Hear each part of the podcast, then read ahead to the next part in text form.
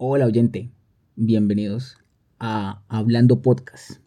Esta nueva segunda temporada, primera, no sé, porque quise darle como una renovación al formato que veníamos manejando, el cual dejó de ser consecutivo y, quisiera estar un poco más, poco más presente sin tener un, un tema específico, simplemente para echarse aquí a hablar y que ustedes me estén escuchando allá, que se enteren de algunas cosas o simplemente dar mi opinión sobre algunos temas, relevantes o no. Entonces, nada, bienvenidos, espero estés muy bien. Buenos días, si me estás escuchando en la mañana, si te estás levantando, si vas en la ruta, en el carro, en tu moto, vas a hacer tus cotidianidades, vas a tu rutina, pues espero sea un grandioso día. Si me estás escuchando en la tarde, en la hora de almuerzo, pues nada, a darle con duro en la tarde y que el día termine de la mejor manera. Si me estás escuchando en la noche, pues espero tu día haya sido productivo y te despachas acá a escucharme, que al fin y al cabo eh, esa es la intención. Quería hablar un poco de lo que será el 2022. Esa frase de, de todos los meses o todos los años de sorpréndeme tal cosa, sorpréndeme. Pues este año sí que te sorprendió, oye, se te cumplió el deseo. Y 2022, a pesar de que lleva dos meses, nos ha sorprendido un montón. O sea, este es el año en que todo puede pasar, lo que sea. Temas generales, vamos a, basarnos en, en supersticiones, vamos a suponer lo que será y vamos a especular, vamos a hacer de pitoniza, vamos a Walter Merkear, no sé si eso puede ser un verbo. Entonces, igual, este episodio debió haber sido subido desde enero, pero creo que la procrastinación debería ser una virtud. Ni el más positivista de todo el mundo se atrevió a decir tal cosa. Procrastinación ha salvado vidas, creo.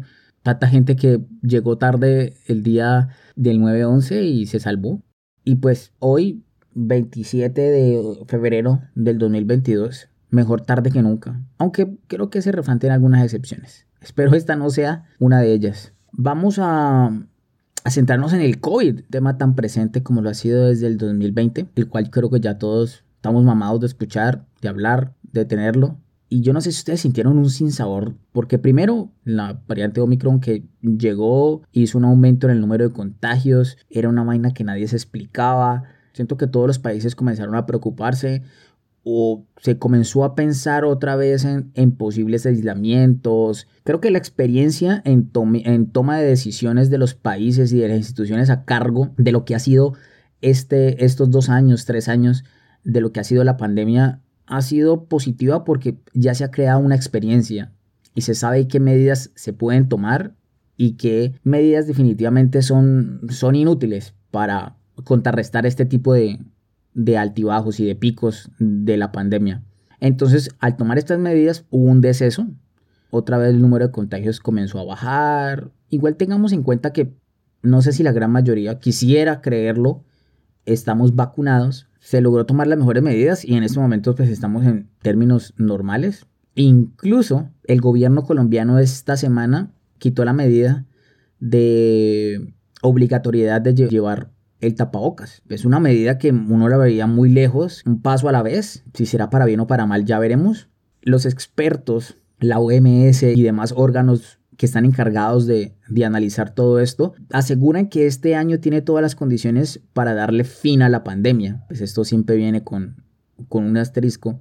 Y es que mientras que hayan países en los, en los cuales aún no han llegado vacunas, cuando existan aún personas antivacunas, y gente queriendo comer vainas exóticas, aún el miedo o aún el peligro puede estar acechando. Recomendaciones, ay, no se haga el huevón, vacúnese, man. Es en serio, peores cosas te has metido al cuerpo, peores vainas has hecho en tu vida. Hacelo por vos, por tus cercanos, y por esta mierda. Yo estoy vacunado, muy seguramente con quien vivís en tu casa está vacunado. Deja de resistirte, hacenos un favor, al menos a la... Porque vivís en sociedad, ¿sí me entendés?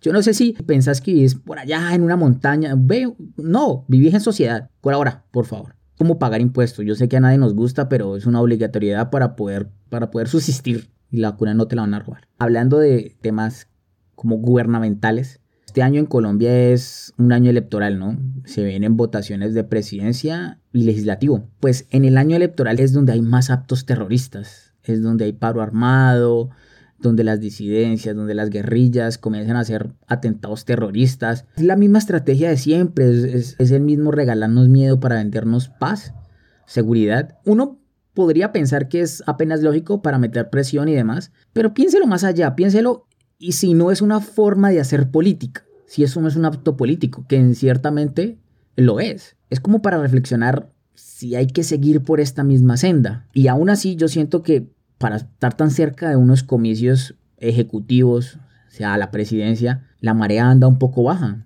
Mm, uno no ve que candidatos tengan un gran auge, hayan ido a muchos lugares, hayan tenido mucha presencia en publicidad. De pronto sí, sí me hago entender, o tal vez yo estoy un poco alejado de eso, no sé cuál es su percepción, pero sí siento que la marea está bastante baja.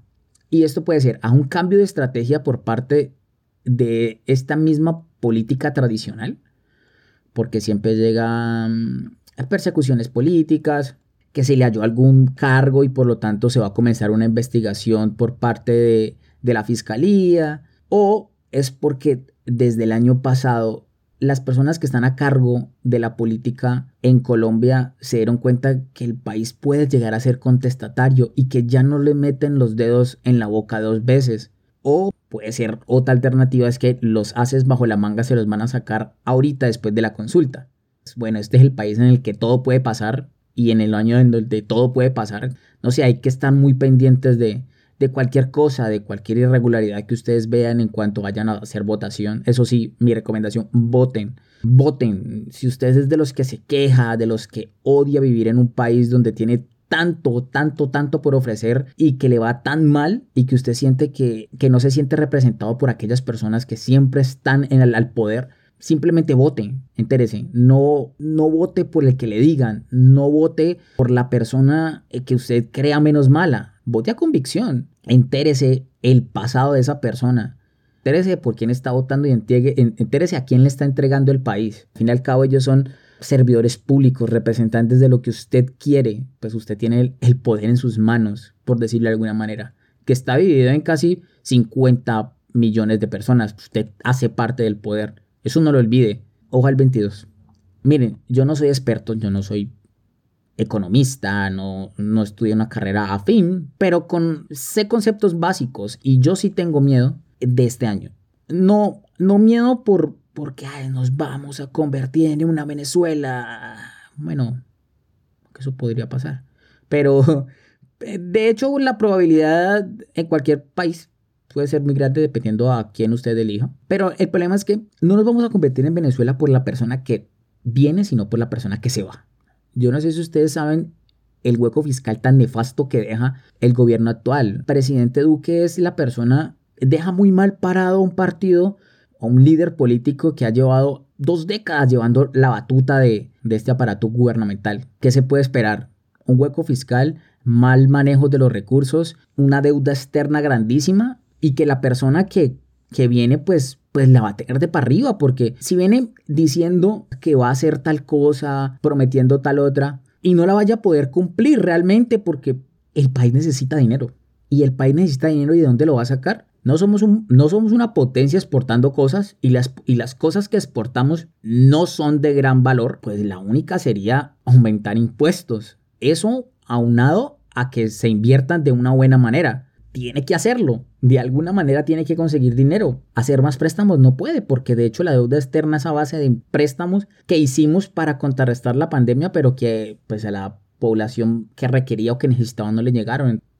El conflicto entre Ucrania y Rusia e indirectamente la OTAN. Si Putin invadió, en estos momentos tiene invadida gran parte o ciertos puntos de Ucrania, que es su país vecino, que perteneció por mucho tiempo cuando era mm, la Unión Soviética, pero que ya es un país independiente que en estos tiempos o que uno creería que en el, siglo XXI ya no habría más ocupación y que ningún país tuviera intenciones de expansión porque pues somos sociedades ya avanzadas y creemos en la independencia y en la soberanía de cada país, pero no, al parecer el presidente de Rusia, Putin, eh, no cree lo mismo. Él tiene sus razones, él dice que es para salvaguardar la vida y protegerla de las personas que son pro-Rusia en un país que no es el suyo, Entonces justifica con eso la intervención militar a ese país. Primero, si es así, no entiendo por qué hacerlo militar y no entiendo por qué atacar la vida, menoscabar la vida de tantos civiles que no tienen velas en el asunto. Si hay un conflicto, si hay un mal manejo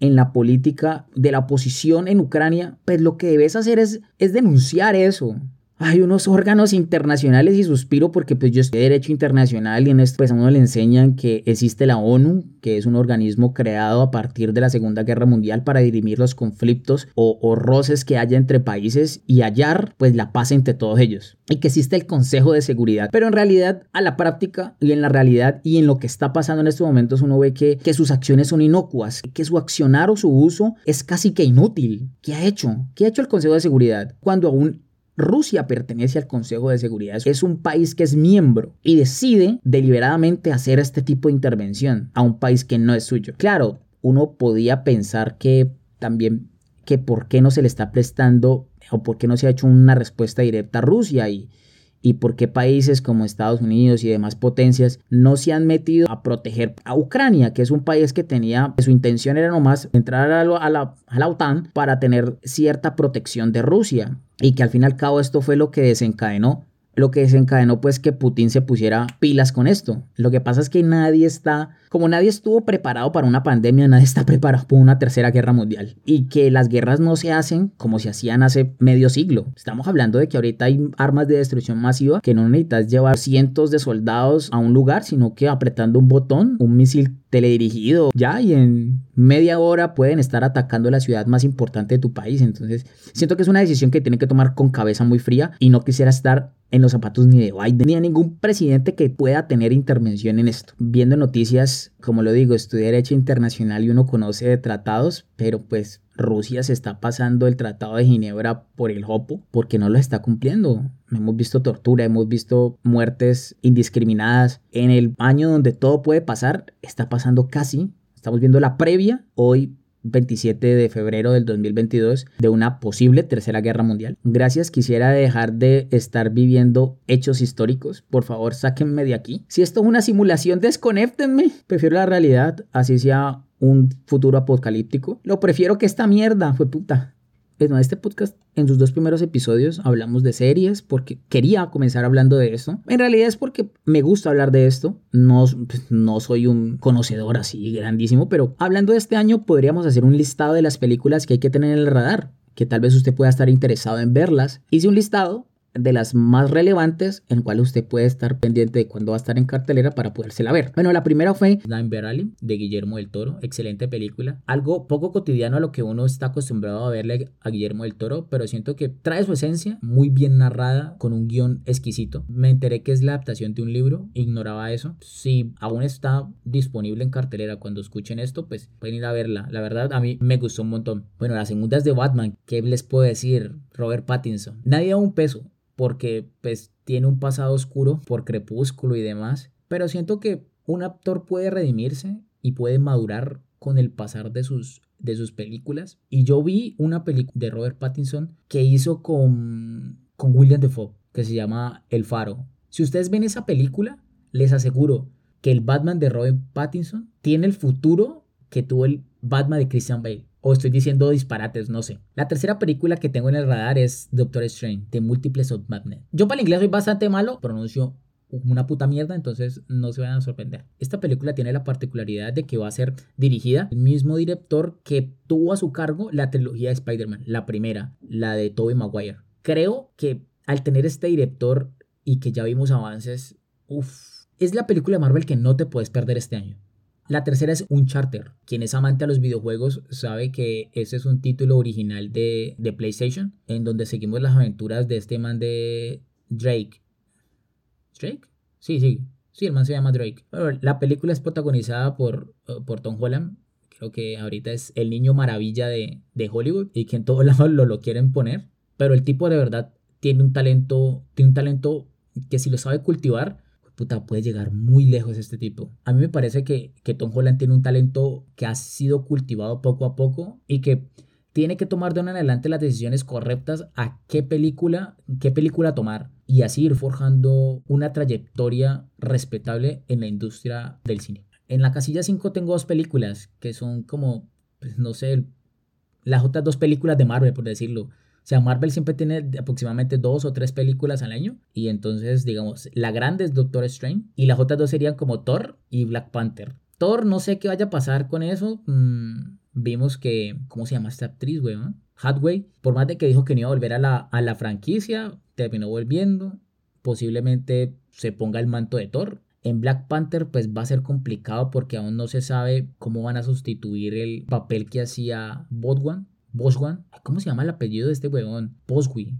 bueno, el actor que interpretaba Black Panther, que desafortunadamente pues falleció hace dos años. Hay que esperar. Igual lo vamos a ver. En esta casilla está Red, que es la nueva película de Pixar, que los hijueputas de Disney volvieron a pasar para solamente streaming. O sea, llevan tres películas de Pixar que Disney toma la decisión de ir directamente a su plataforma Disney Plus, que me parece una, una decisión desafortunada porque para nadie es un secreto que Pixar es, es, uno de los estudios que le ha dado más relevancia a Disney desde hace más de una década y que ahorita los estén bulleando de alguna manera y solo enviando sus películas a streaming que ni siquiera pasen por una sala de cine, me pone una falta de respeto, pero también pues apóyenla, mírenla. En los trailers es una película de una niña que se vuelve un oso grande. No tengo nada más que decir, aunque siempre termina uno sorprendiéndose con las películas de Pixar. Denle la oportunidad.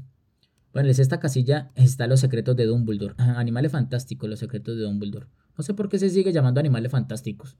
Pónganle Los secretos de Dumbledore. Y todos sabemos que el secreto es que al fin y al cabo es lo que se... Es el eje gravitatorio desde la segunda película de esta trilogía. Quien es fanático de Harry Potter, véala. Yo la veré, no sé si en cine. Es muy probable que sí. Octava casilla de Norman. Esta película tiene la particularidad de que va a ser como situada en la era de los vikingos. A mí me pareció que eh, probablemente sea una película de autor.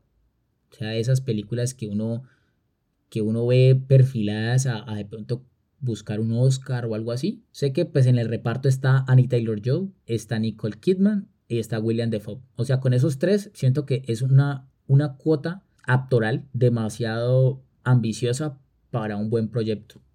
Novena casilla está Jurassic World y el regreso del elenco de la primera película. Esta nueva trilogía de Jurassic no ha sido tan relevante como las tres primeras. Siento que el que vuelva el elenco de la primera película, como ha sido últimamente muy cotidiano en, los, en las secuelas de diferentes películas de antaño, ya vimos como lo fue en Los Cazafantasmas, como lo fue en Screen hace poquito. ¿Qué poquito me vi Screen? A mí no me gustó. Le vuelve a dar, no sé si una frescura, pero sí esa nostalgia de, de, de ver a los, a los actores de antes y siento que hace parte de impulsar más la película pero al fin y al cabo lo que nos están vendiendo es nostalgia. Que yo me lo como todito, a mí me encanta. La décima es Buzz Lightyear. No está hecha por Pixar, es solamente de, de Disney. Vamos a ver qué pasa. Hay una película que va a ser como una especie de, bueno, no sé, es como cuando es una película biográfica, se llama Blunt y es sobre la vida de Marilyn Monroe. Eh, va a ser protagonizada por Ana de Armas. No tengo nada más que decir. Se ve espectacular esa mujer. Eh, la próxima que tengo es Cuchillas y Navajas. No sé cómo se diga en inglés, pero es la parte 2 y va directo por Netflix.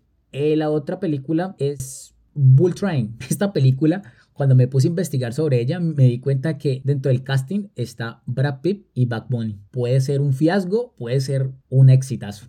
La próxima película que tengo en el radar es Spider-Man. No sé si ustedes vieron Spider-Man Into the Spider-Verse, que fue la película animada ganadora del Oscar del 2000...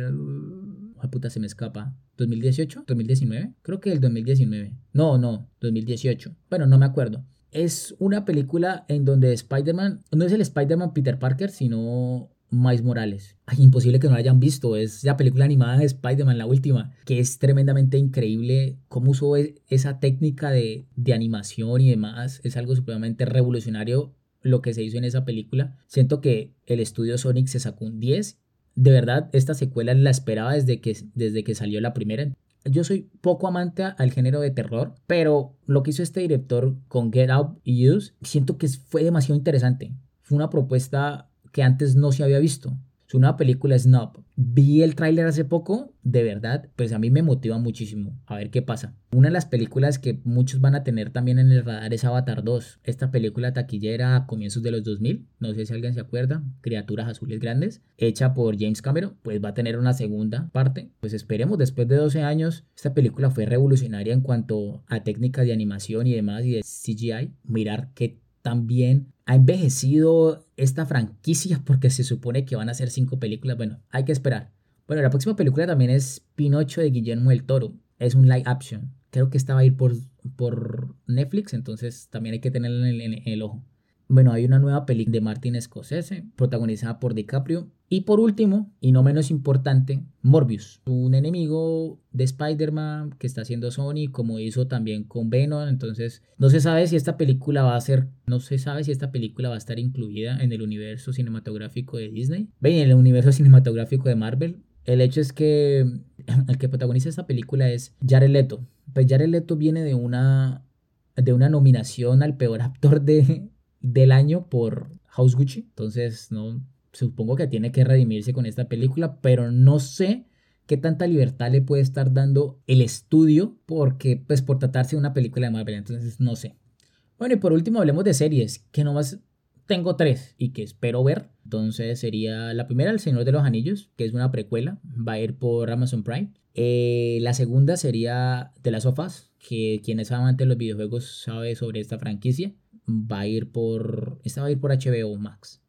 Y la última que también va a ir por HBO Max es House of the Dragones, que es precuela de Game of Thrones, que nos va a hablar un poquito de la casa Targaryen. Tienen un gran peso porque tienen que redimirse por la última temporada de Juego de Tronos, pues que a muchos no les gustó y demás, y que pues, pues que Juego de Tronos tiene la vara muy alta en cuanto a producción, guion y demás, entonces fue una producción colosal, entonces pues no la tienen fácil. Finalizando, quien es amante de pronto del básquetbol como yo, y que le gustan los Lakers, este año HBO Max va a sacar una serie. La serie va a tratar o se va a centrar entre la era de Kareem Abdul-Jabbar y cuando llegó Magic Johnson a los Lakers. Creo que es toda la década de los 80. Yo quiero saber sobre eso. O sea, yo soy fan de los Lakers, amo el básquetbol. No sé cómo se va a llamar. Sé que en el título es algo con Wim. Pasemos a a Disney Plus. Dos series que van a salir este año. La una es Obi-Wan, que hace parte de Star Wars, de la saga de Star Wars. Eso es un personaje, hace parte de los Jedi, fue maestro de, de Anakin. Y la otra sería Moon Knight, es más que todo el lado del Marvel. Este personaje es como el Batman de Marvel, más o menos. Lo que pasa es que este personaje es como un antihéroe, más o menos. Entonces es como un Deadpool. Y no sé si Disney lo vaya a retratar de una manera cruda y oscura como debe hacerlo o le va a dar un tinte infantil. Si le da un tinte infantil, se, la, se cagó el personaje porque tiene un potencial grandísimo para ser de una audiencia un poco mayor y apuntarle a eso. Pero si lo haces así muy tibio, no sé. El actor que va a encarnar este personaje es Oscar Isaac y es muy buen actor. Una de mis películas favoritas del año pasado está nominada a Mejor Película en los Oscars. Quería hablar sobre los Oscars, pero puedo hacer un episodio de eso. El próximo puede ser. Y así concluimos el episodio de hoy. Bueno, es como, no sé, como una media hora hablando aquí de, de lo que será este año, de lo que podrá ser, de lo que usted puede ver en pantalla. Esperemos que el siguiente, siguiente capítulo sea cercano. Quiero que esto tenga una continuidad. Sí, estar más presente acá. De verdad, esta vaina se me hace demasiado interesante sentarse y hablar que uno quiera hacerlo y, parcharse, parcharse, ustedes a escuchar. Y así damos por concluido este episodio. Pero que el próximo episodio salga pronto, que este actual sea escuchado, si no el último día de febrero, los primeros de marzo, que no me tome tanto tiempo tomar la iniciativa de grabar, de sacar un tema, de editar, de subir. Gracias y nos estamos hablando. Chao.